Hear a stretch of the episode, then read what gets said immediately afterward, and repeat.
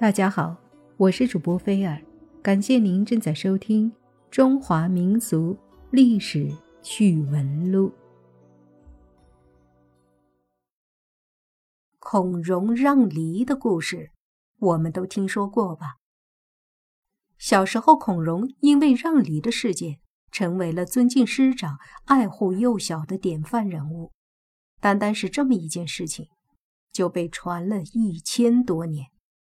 可是老年却又被曹操冠上了不孝的罪名，被他斩杀了。这前后看起来可谓是极其矛盾的。虽然一个人是会改变的，可是为什么会变成这么看上去两种截然不同的样子？孔融到底是因何而死呢？说起魏晋这个时代。就不能不提魏晋名士建安七子、竹林七贤、兰亭名士。他们狂放不羁，他们率性洒脱。而提到魏晋名士，那一定会提到开魏晋名士风流之先河的孔融。这孔融是孔子的第十九世孙，顶着孔门后人的巨大光环，在千万双眼睛的注目下。随便做一件小事，可能都会被无限的放大。所以在四岁那年，孔融因为让梨，理所当然的成了那个时代的名人，享受着世人的赞誉。不过这时的孔融还只是个小名人。初尝甜头的孔融，开始筹划第二次曝光。只有不断的曝光再曝光，保持着公众的关注度，才能长盛不衰。这一次，他选择了借势营销，也叫追热点。热点呢，是当时的大名士李英的一次私人聚会，参与者都是当时的社会名流。年仅十岁的孔融，按理说是没有资格进入这个圈子的。但是挡不住人家聪明啊！一句先祖孔子曾请教过你的祖上李耳一些学问，我们也算世交。不仅征服了李英，顺带圈了一批高质量粉丝。有一个宾客打翻了醋坛子，说孔融小时寥寥，大弊未佳。孔融马上反驳。那么您小时候一定很聪明吧？毒蛇本质尽显，这也是祸根，嘴下不饶人。这可是惹过董卓、骂过曹操的毒蛇。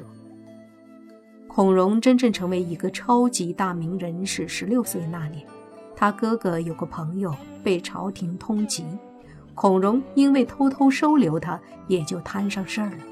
事情败露后。兄弟二人和孔妈妈一门真死，这一次，孔融彻底红了，誉满天下，也借此步入了仕途。这时候，孔融的人生却出现了重大的转折。纵观孔融的一生，可以分为两个阶段：青少年时期的少年名人和给曹操添堵的中老年时期。孔融。打心底看不起曹操，更看不起他挟天子以令诸侯的乱臣贼子之心。其幕僚左臣祖劝孔融要接纳曹操，孔融怒而将其杀害。他更加对曹操厌恶不已，凡是曹操赞同的，他都要反对；凡是曹操反对的，他都赞成，处处唱反调。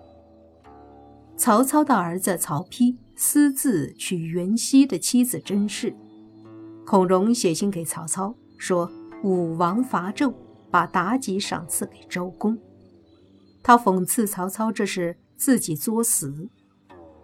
曹操心里说：“我忍。”曹操北伐乌桓，孔融讥笑他说：“大将军远征，萧条海外。”从前肃慎不敬共沐苦事，丁零偷盗苏武的牛羊，可以一并讨伐呀。他讽刺曹操欺负弱小，曹操心里说：“我忍。”曹操颁布禁酒令，孔融写信给曹操，明确表示自己反对。曹操封吴平侯，封地在陈郡，距许都仅三百里左右。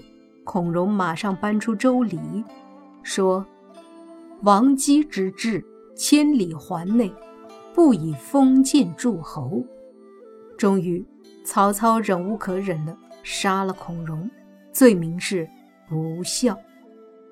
这个罪名虽然有点可笑，跟我们所认知的孔融有比较大的差距，因为孔融曾经说过这样的话：父亲对儿子没有亲情，他生儿子的本意是为了发泄情欲；母亲像瓶子，儿子像瓶子里的东西，母亲生儿子就像从瓶子里倒东西出来，东西出来之后，两者就没什么关系了。